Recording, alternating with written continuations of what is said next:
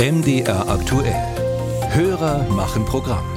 Aus der Atomenergie ist Deutschland ja ausgestiegen. Am 15. April war endgültig Schluss. Trotzdem werden uns die Nachwirkungen, naja, noch eine Weile beschäftigen. Und eine Weile heißt in dem Fall so ungefähr eine Million Jahre.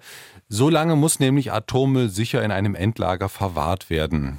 Und da ist direkt das nächste Problem da, denn ein Endlager gibt es in Deutschland noch nicht. Wo also könnte ein solches Endlager gebaut werden? Vielleicht in Delitzsch. Unsere Hörerin Anke Hecken hat von diesen Plänen hier erfahren.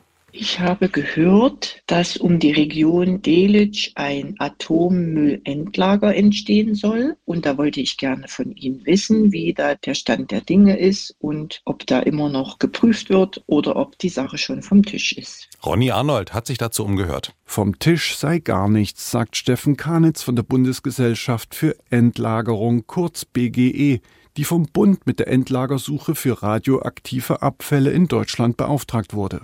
Kanitz betont aber auch, dass der Tisch, auf dem jetzt alle möglichen Orte für dieses Endlager liegen, sehr groß sei. Wir befinden uns immer noch in der ersten Phase der Endlagersuche. Wir suchen im Prinzip einen untertägigen Tresor, brauchen eine mindestens 100 Meter mächtige Formation und ausreichend tief liegt, mindestens 300 Meter unter der Geländeoberkante, um die hochradioaktiven Abfälle dauerhaft und sicher zu verwahren. Potenziell in Frage kommt in dieser ersten Phase tatsächlich auch die Region um Delitzsch. Neben vielen anderen Regionen in Deutschland betont Steffen Kanitz. Aktuell seien noch 54 Prozent der Fläche der Bundesrepublik im Topf und Bislang wurde bei dieser Suche nur eingeschätzt, ob die geologische Beschaffenheit eine Einlagerung von hochradioaktiven Abfällen überhaupt zulasse, so Kanitz. Wir haben erst einmal geguckt, wo gibt es überhaupt diese drei Gesteine, Salz, Ton und Kristallin in Deutschland, in ausreichender Tiefe und in ausreichender Dicke. Das ist der Schritt, den wir abgeschlossen haben. Das sind sogenannte Teilgebiete.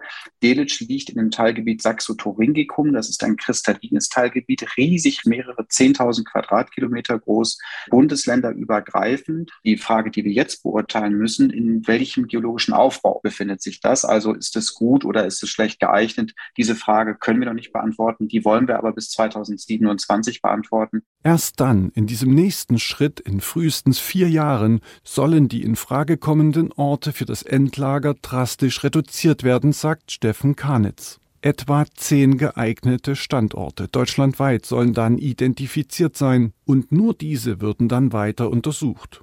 In Delitzsch weiß man um die Endlagersuche. Alle Infos dazu sind transparent auf der Internetseite der Stadt veröffentlicht. Ein Interview möchte Manfred Wilde, Delitzschs Oberbürgermeister, aktuell nicht geben, antwortet aber schriftlich, ich selbst schätze die Verhältnisse aufgrund der Bergbaugeschichte von Delitzsch als nicht geeignet für die Ablagerung von gefährlichen Stoffen ein. Zudem ist die aufflackernde Diskussion um das Atommüllendlager für jede betroffene Region, die sich zum Beispiel touristisch und als Wohnstandort profilieren möchte, nachteilig.